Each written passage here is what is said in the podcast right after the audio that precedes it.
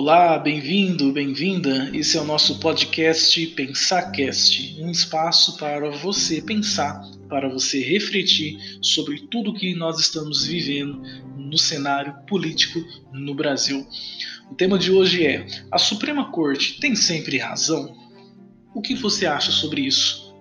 Bom, em tempos onde o que mais se ouve, seja é, por meio de leitura de reportagens em, telejornais, em revistas, ou assistindo televisão, em algum canal de notícia, enfim, é, tem se falado muito sobre interferências, coisa que não é novo, não é uma coisa nova que a gente está vendo hoje. É uma cultura que vem é, vindo de muitos anos atrás, inclusive de outros países, de outros governos, e é um tema que está sendo falado muito hoje em dia.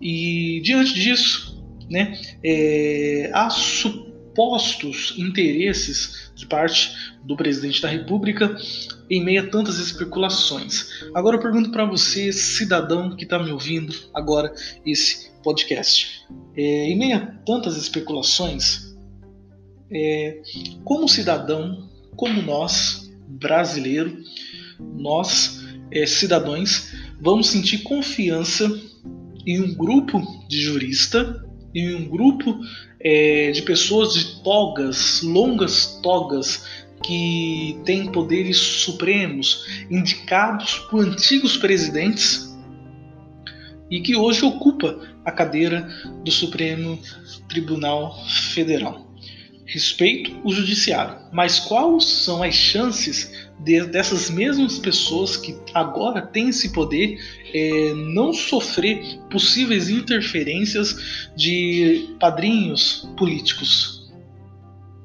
Porque hoje em dia a gente assiste um debate, um grande debate polarizado de interesses políticos partidários.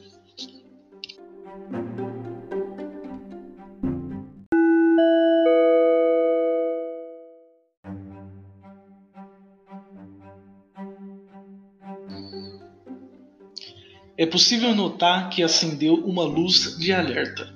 Até quando instituições como a Polícia Federal e até o próprio STF e outros órgãos devem ser de responsabilidade de um presidente da República a tal indicação?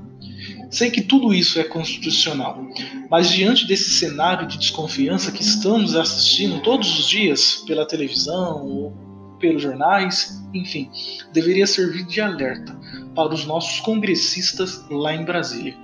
Criar soluções inteligentes, como uma lista tríplice ou até mesmo um outro tipo de mecanismo para blindar de futuro interesse político partidário diante dessas organizações.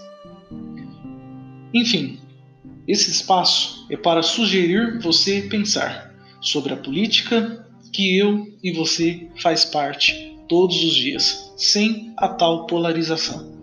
Sou apenas um jovem que convida você a refletir sobre esse e sobre outros assuntos. Obrigado.